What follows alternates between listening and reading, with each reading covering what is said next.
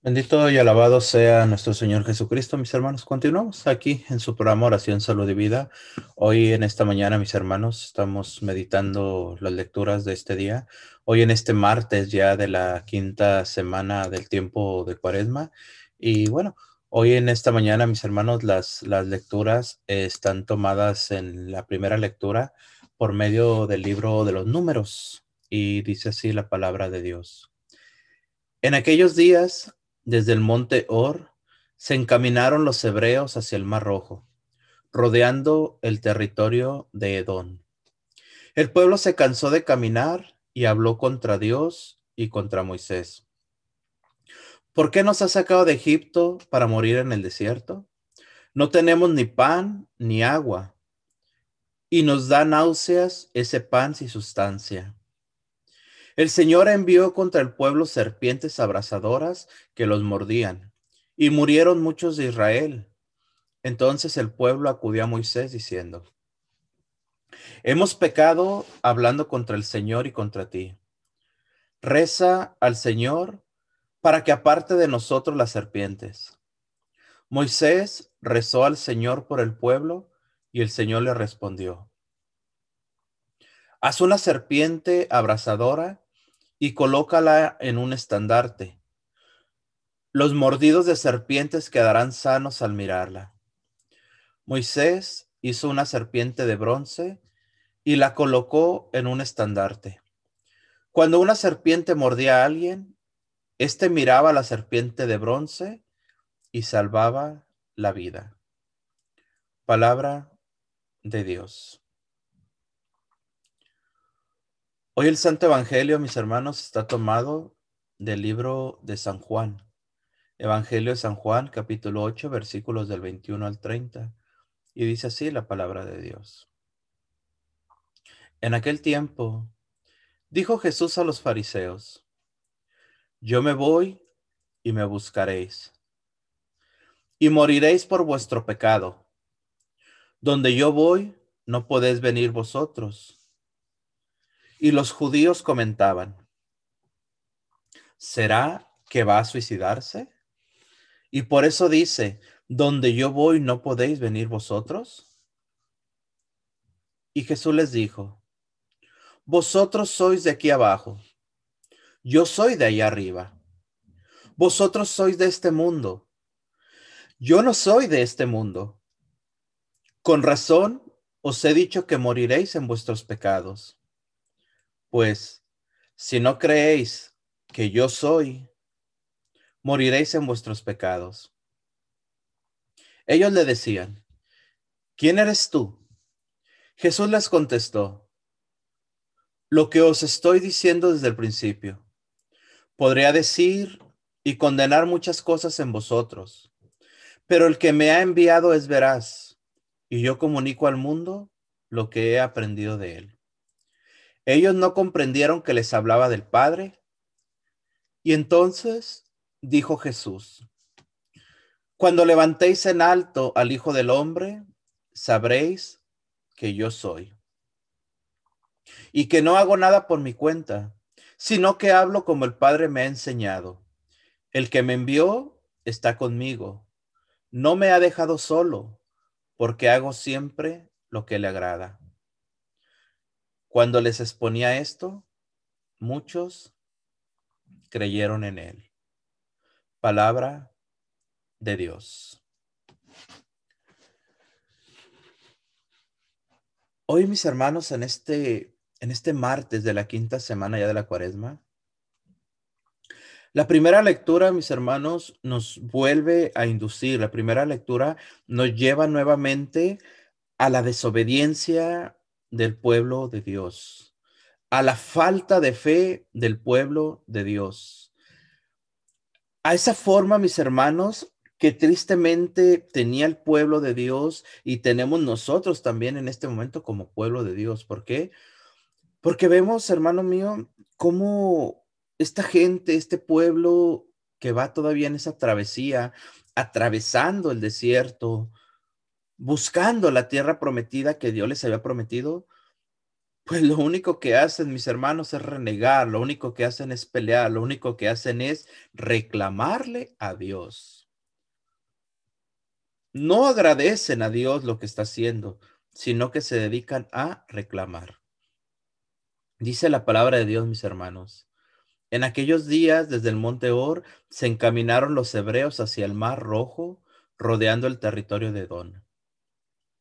La travesía. Nos habla cómo el pueblo, te repito, mis hermanos, va en ese camino, va en ese desierto, va en esa búsqueda hacia la tierra prometida. Este caminar que nos muestra hoy la palabra de Dios, mis hermanos, este, este, este atravesar el desierto, este, esta forma en que la palabra de Dios se nos muestra, mis hermanos, es está reflejada en este momento en nuestra vida. ¿Por qué? Porque tú y yo recuerda, hermano mío, que vamos también de paso en esta vida. Estamos atravesando este mundo con un propósito. ¿Cuál es nuestro propósito? Pues llegar también a la tierra que Dios nos tiene prometida. ¿Cuál es esa tierra? La gloria de Dios, la presencia de Dios. El poder vivir un día, mis hermanos, junto a nuestro Señor Jesús, el poder vivir un día en el cielo, descansar, gozar de la tierra prometida que Dios tiene para nosotros. Entonces entendamos, mis hermanos, que nuestra vida es una vida pasajera, que nuestra vida es una vida de peregrinaje, que los años de vida que nosotros tengamos, los años de vida que el Señor nos permita, mis hermanos, es eso, un peregrinar del nacimiento a la muerte.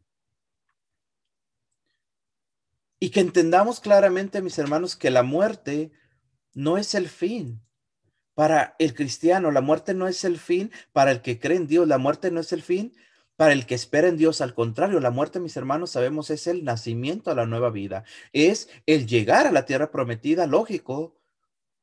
Si con nuestras obras, con nuestras acciones, con nuestra fe podemos llegar a Dios. Pero hemos hablado en otras ocasiones, mis hermanos, y el libro de Santiago nos muestra claramente que nosotros no podemos salvarnos solamente por la fe, tenemos que tener también obras. Bueno, entonces hoy la palabra de Dios, hermano, lo que nos está mostrando precisamente es esto. Cómo el pueblo de Dios, te repito, va atravesando ese desierto para poder llegar a la tierra prometida.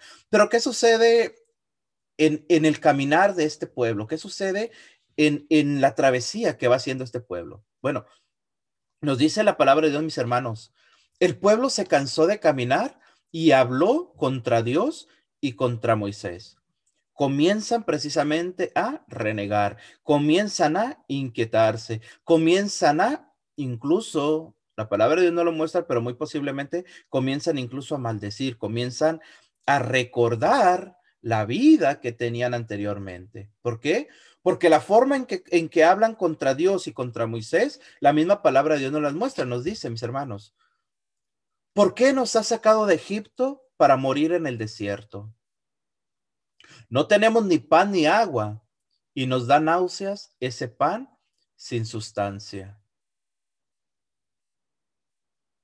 ¿Por qué nos ha sacado de Egipto para morir en el desierto? Le dicen a Moisés, le dicen a Dios. ¿Por qué estamos en este momento, en este lugar? ¿Por qué estamos atravesando este desierto? Hoy somos libres, nos han hecho libres. ¿Por qué? Porque nos han sacado de la esclavitud. Pero mira, mi hermano, cómo el pueblo, cómo la gente en ese momento desea, anhela regresar nuevamente a su esclavitud. ¿Cómo anhelan regresar nuevamente a vivir un estado en un estado de esclavitud?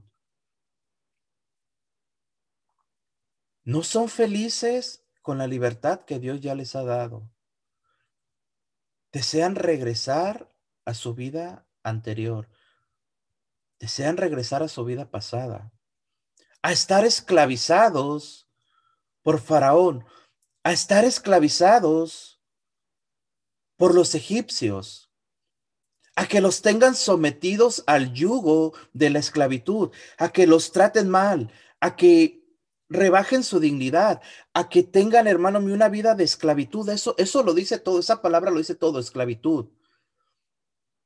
Pero ¿qué sucede con estos hebreos? ¿Qué sucede, mis hermanos, con este pueblo de Dios, como nos habla la palabra de Dios? Pues que ellos prefieren, escucha, prefieren vivir sometidos a la esclavitud, prefieren vivir sometidos, hermano mío, ante todas esas tipos de, cuestiones de, de las que hablamos hoy de la esclavitud. ¿Por qué? Porque tenían seguro el pan. Porque tenían segura el agua. Porque tenían seguro, hermano mío, el alimento. ¿A causa de qué? A causa de vivir en esclavitud. Qué difícil, hermanos. Qué difícil se nos hace a nosotros dejar o apartarnos de nuestras seguridades. Qué difícil verdaderamente, mis hermanos, es, reconocer lo que Dios hace en nuestras vidas. ¿Cuántas veces el Señor, hermano mío, nos ha sacado ya a ti y a mí de la esclavitud del pecado, de la esclavitud de los vicios, de la esclavitud del adulterio, de la esclavitud de tantas y tantas porquerías, hermano mío, en la que nosotros nos metemos a causa del pecado?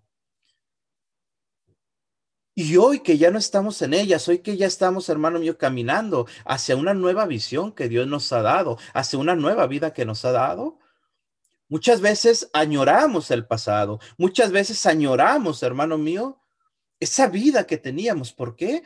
Porque aunque sabíamos nosotros que era una vida triste, aunque sabíamos que era una vida, mis hermanos, que solamente nos estaba llevando a la muerte física y espiritual, como tú lo quieras ver, aún así la añoramos y queremos regresar. Tenemos la tentación de querer regresar a nuestra vida pasada. ¿Por qué nos has sacado de Egipto para morir en el desierto? Dice el pueblo. No tenemos ni pan ni agua. Mira, le reclaman a Moisés, le reclaman a Dios. Aquí en el desierto, aunque vamos hacia la tierra prometida, aunque tenemos futuro, lo que no teníamos siendo esclavos, hoy tenemos futuro, pero no tenemos nada seguro, no tenemos ni pan ni tenemos agua. Es por eso que el pueblo se inquieta, es por eso que el pueblo, hermano mío, falla en su fe. ¿Por qué? Porque todos sabemos, hermano mío, que la fe es esperar. La fe, nos habla el libro de Hebreos en el capítulo 11, la fe es esperar que vamos a recibir lo que necesitamos del Señor. Pero ¿qué sucede? Que nosotros queremos verlo materializado, queremos verlo frente a nuestros ojos, queremos verlo, hermano mío, en nuestras manos. Si no, no podemos esperar, no podemos confiar. No tenemos ni pan ni agua. Y nos da náuseas este pan sin sustancia. El pan que nos está hablando aquí, mis hermanos, nos está hablando ya del maná, nos está hablando de lo que Dios le dio a aquel pueblo. Pero aún así reniegan de lo que Dios les está proveyendo. A causa, mis hermanos, de, este, de este renegar, a causa de este apartarse de Dios, a causa de, de maldecir, te repito, todo lo que Dios proveía a este pueblo. ¿Qué, ¿Qué es lo que sucede? Pongámonos un momento a pensar, mis hermanos. Dice la lectura, el Señor envió contra el pueblo serpientes abrasadoras que los mordían y murieron muchos de Israel. El Señor envió contra el pueblo serpientes, serpientes abrasadoras que los mordían y murieron muchos de Israel. No sé, mi hermano, si tú que estás hoy en este día escuchando, no sé si tu corazón pueda hacer una comparación grande con lo que nos habla la lectura de este pueblo hebreo que reniega de Dios, que se aparta de Dios, que desconfía de Dios. ¿Y qué sucede? Que al pueblo le llega una peste, por así decirlo. Le llega una pandemia, por así decirlo, de serpientes abrasadoras que los mordían y que muchos murieron. Hoy en este día, mis hermanos, podemos relacionar claramente lo que estamos atravesando tú y yo, lo que estamos viviendo tú y yo. Este momento de pandemia, este momento de inquietud, este momento de angustia en el que estamos sumergidos, el mundo completo, mis hermanos. Hemos renegado de Dios. Hemos sacado a Dios de nuestras familias, de nuestros matrimonios, de las escuelas de nuestros hijos, de nuestros trabajos, de nuestro diario vivir, de nuestro propio corazón. Hemos sacado a Dios, hemos renegado de Dios. ¿Y qué ha sucedido a causa de esto, mis hermanos? Estamos pagando las consecuencias de habernos alejado de Dios. Ojo, de habernos alejado de Dios. No que Dios se haya alejado de nosotros, no, de habernos nosotros alejado de Dios. ¿Por qué? Porque nuestra sociedad corrompida, nuestro mundo podrido, está completamente alejado de Dios y vemos las consecuencias. Estamos viviendo en estos momentos, mis hermanos, una pandemia que ya no nos permite tener una vida alegre, ya no nos permite tener una vida de libertad. Estamos esclavos nuevamente, mis hermanos. Hemos regresado como quería el pueblo, regresar a la esclavitud. Así hemos regresado nosotros al renegar de Dios. ¿Por qué? Te repito, porque vivimos tan esclavizados en estos momentos, mis hermanos, al miedo, al temor, a la angustia de no saber lo que va a pasar Perdimos nuestra libertad de poder decidir por nosotros mismos. Hoy, en este día, el gobierno decide por nosotros. El gobierno decide cuándo puedes salir de tu casa, cuándo no. El gobierno decide cuándo puedes ir a la iglesia y cuándo no. El gobierno decide si tú puedes respirar el aire libremente o tienes que usar un tipo de mascarilla. El gobierno decide si puedes acercarte a una persona o tienes que usar cierta distancia entre, nosotros como personas. No podemos viajar libremente. No podemos salir libremente a un restaurante. No podemos salir, hermano mío, mucho menos a la iglesia. No podemos hacer absolutamente nada. ¿Por qué? Porque en este momento somos esclavos. ¿Por qué? Porque regresamos a nuestra vida anterior. Renegamos de Dios, hermanos rechazamos a Dios. Hemos hablado contra Dios. Y te repito, hablar contra Dios o hablar en contra de Dios no es solamente que lo diga nuestra boca, no, sino nuestros actos, nuestro corazón, como te decía hace un momento. Hemos sacado a Dios de todas partes, pero muy en especial de nuestro corazón, mis hermanos. Entonces aquí están las consecuencias. Esas serpientes, te repito, que están en el suelo en estos momentos es porque nosotros le hemos dado más valor al enemigo, le hemos dado más valor al miedo, le hemos dado más valor a, la falta de fe, mis hermanos, de no creer que todo está en las manos de Dios. Y aquí, hermano mío, donde podemos entender, donde podemos ver, donde debemos de darnos cuenta, hermano, lo que está sucediendo en estos momentos.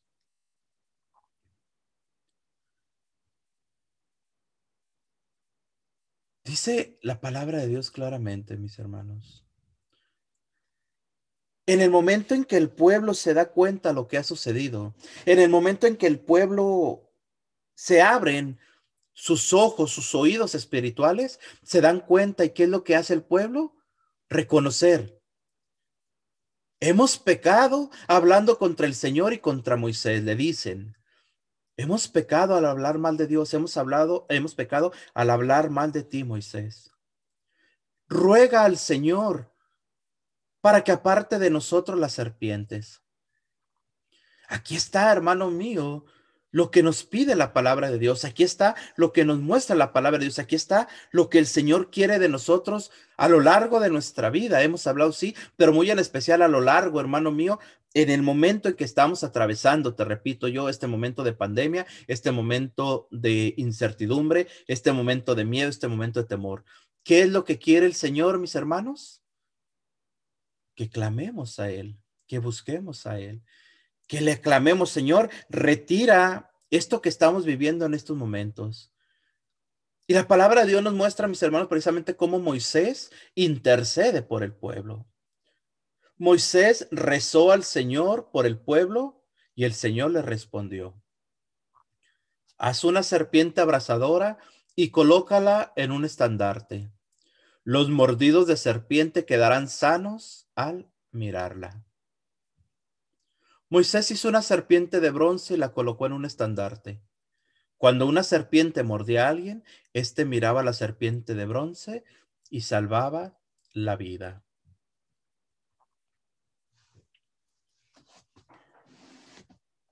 ¿Cuál es hoy en nuestros días, mis hermanos?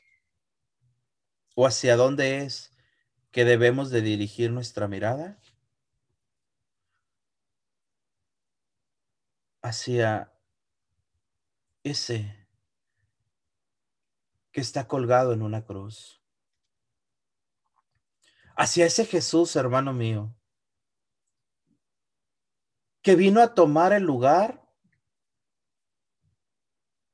de nosotros en el pecado. De aquel que vino, hermano mío, a borrar nuestros pecados, a limpiar nuestros pecados de aquel que decidió, hermano mío, subir a una cruz para que todo el que pueda mirarlo, todo el que pueda llamarlo, todo el que pueda clamarlo, pueda salvar su vida. En el Antiguo Testamento, para el pueblo de Dios, fue la serpiente que Dios le mandó hacer a Moisés, la serpiente de bronce. Para nosotros, hermano, en el Nuevo Testamento, en nuestra era, en nuestros días, en nuestra fe, es Jesucristo. Es Jesucristo el que vino a darnos vida y vida en abundancia. Es Jesucristo, mis hermanos quien hoy en este día, hermano mío, está aquí con nosotros y frente a nosotros para poder mirarlo, para poder contemplarlo, para poder, hermano mío, entender, reconocer y aceptar que solo en Jesucristo está la sanación. Que solo en Jesucristo, mis hermanos, está la verdadera vida.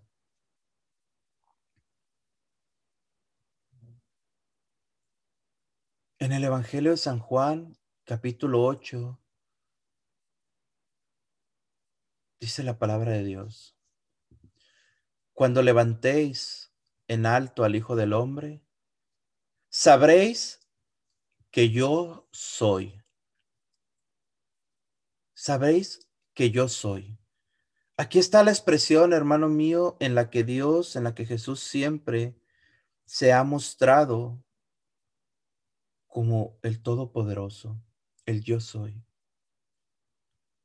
Cuando Moisés le pregunta a Dios, cuando Dios lo envía con el faraón precisamente para liberar al pueblo, Moisés le dice a Dios, si el faraón me pregunta quién me ha enviado, ¿qué le digo?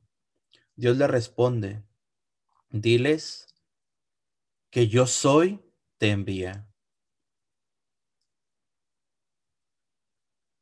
Aquí nos dice la palabra de Dios. Cuando levantéis en alto al Hijo del Hombre, sabréis que yo soy. Cuando levanten al Hijo del Hombre, cuando vean al Hijo del Hombre en esa cruz, en ese momento nos daremos cuenta de que Dios está en esa cruz.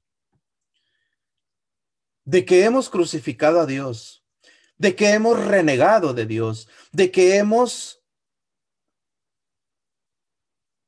hecho todo lo posible para que Dios no esté con nosotros.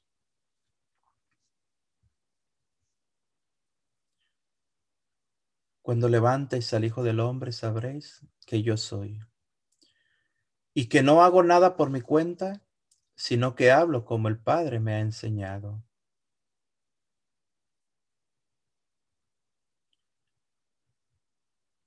Entendamos, hermanos, el misterio tan grande de nuestro Señor Jesucristo. Entendamos el sacrificio tan enorme, mis hermanos, que hizo nuestro Señor Jesús, te repito, al subirse a esa cruz para que todos los, que podamos verlo, todos los que podamos creer en Él, todos los que podamos esperar en Él, sepamos, hermano mío, que ahí está la sanación, que ahí está la salvación, que ahí está, hermano mío, el don tan grande de Dios para que el hombre encuentre la paz, encuentre la alegría, encuentre la sanación, encuentre la liberación. Y que cuando miramos a Jesús en la cruz, hermanos, cuando contemplamos a Jesús en la cruz, no podemos, no, no debemos, hermano mío, no hay en nosotros el deseo de regresar a la vida anterior. No puede haber el deseo de regresar a la vida de pecado. No puede haber el deseo de regresar nuevamente, hermano mío, a la esclavitud del pecado. Pero no basta, hermano. No basta solamente que tengamos un crucifijo en nuestra casa, que tengamos un crucifijo en nuestra recámara, si solamente es un adorno más. Si solamente lo usamos muchas veces porque creemos que nos da protección, porque creemos que nuestra casa está libre de maldades, de muchas cosas donde creemos que el crucifijo, mis hermanos, nos libera. No es así, mis hermanos, no es así. El crucifijo en nuestra casa debe de ser solamente, hermano mío, una esperanza, un recordatorio de saber lo que Jesús, te repito, hizo por nosotros. Pero tenemos que mirarlo, tenemos que buscarlo, tenemos que llamarlo. Me viene a la mente, mis hermanos, unas palabras de Juan Pablo II en un discurso que, dio a los jóvenes allá por el año del 79, si no estoy mal. Juan Pablo II predicaba, te repito, a una multitud enorme de jóvenes. Y Jesús, Jesús estaba ahí presente, mis hermanos. Y Juan Pablo II decía, les predicaba a los jóvenes con fuerte voz, les decía, no tengas miedo de mirarlo a él míralo a Él. Esas palabras resuenan hoy en este día, mis hermanos, te repito, animándonos, alimentándonos ese deseo de mirarlo a Él, de poner nuestra mirada en Jesús, de poner nuestra mirada en la cruz, de poner nuestra mirada en el crucifijo y de darnos cuenta, mis hermanos, te repito, de que Jesús al subir a esa cruz venció al pecado, venció a la muerte y nos dio vida y vida en abundancia. Yo te invito, mi hermano, hoy en este día, yo te invito, en este tiempo cuaresmal en el que estamos, a que sea un día, mis hermanos, de regresar al Señor. A que sea día, mi hermano, a que sea tiempo de reconocernos nuestros pecados, nuestras culpas, y de que así como el pueblo hebreo reconoció y dijo, hemos pecado hablando contra el Señor y contra ti. Hemos pecado. Yo no sé de qué forma, hermano, yo no sé de qué manera tú hoy en este día estás pecando o estás en pecado, solo tú lo sabes, mi hermano. Pero la invitación que nos hace hoy la palabra de Dios, hermano, es a detenernos un momento. Es a meditar. Es a saber de qué forma hemos hablado mal de Dios ¿De qué forma hemos hablado mal de los profetas? ¿Por qué? Porque muchas veces rechazamos la palabra de Dios. Muchas veces no creemos en lo que nos habla la palabra de Dios, en la conversión, en lo que nos pide su palabra. Muchas veces, hermanos, no practicamos lo que nos habla la palabra de Dios, lo que nos habla Jesús en el Evangelio, de perdonar, de ayudar al hermano, de hacer obras de tener misericordia. No lo, no lo practicamos. Entonces, hoy es día, mis hermanos, te repito, de detenernos, de meditar y de contemplar la cruz, de contemplar a nuestro Señor Jesucristo. ¿Y por qué no, mi hermano? También de tener fe en el Señor y de decirle, Señor, sáname. Señor, libérame. No tengas miedo, mi hermano. No tengas miedo, te repito las palabras de Juan Pablo II. No tengas miedo de mirarlo a Él. No tengas miedo de llamarlo a Él. No tengas miedo de contemplarlo a Él. Esa cruz abraza al mundo entero, mi hermano. Esa cruz te abraza a ti en especial, porque Dios te ama, porque Dios quiere de ti la sanación, la liberación, pero sobre todo la conversión, mi hermano. Gracias, Señor. Demos gracias al Señor, mis hermanos, hoy en este día, por esta reflexión de la palabra de Dios, por esta reflexión de las lecturas de este día, mis hermanos. Nos ponemos en las manos del Señor y sellemos nuestro corazón, sellemos nuestra mente, sellemos todo nuestro ser en el nombre del Padre, del Hijo y del Espíritu Santo. Amén. Gloria a Dios, mis hermanos. Gracias. Gracias, hermano, por continuar aquí en tu programa Oración, Salud y Vida. Que el Señor te bendiga, que el Señor te acompañe y que el Señor te aguarde en todo momento.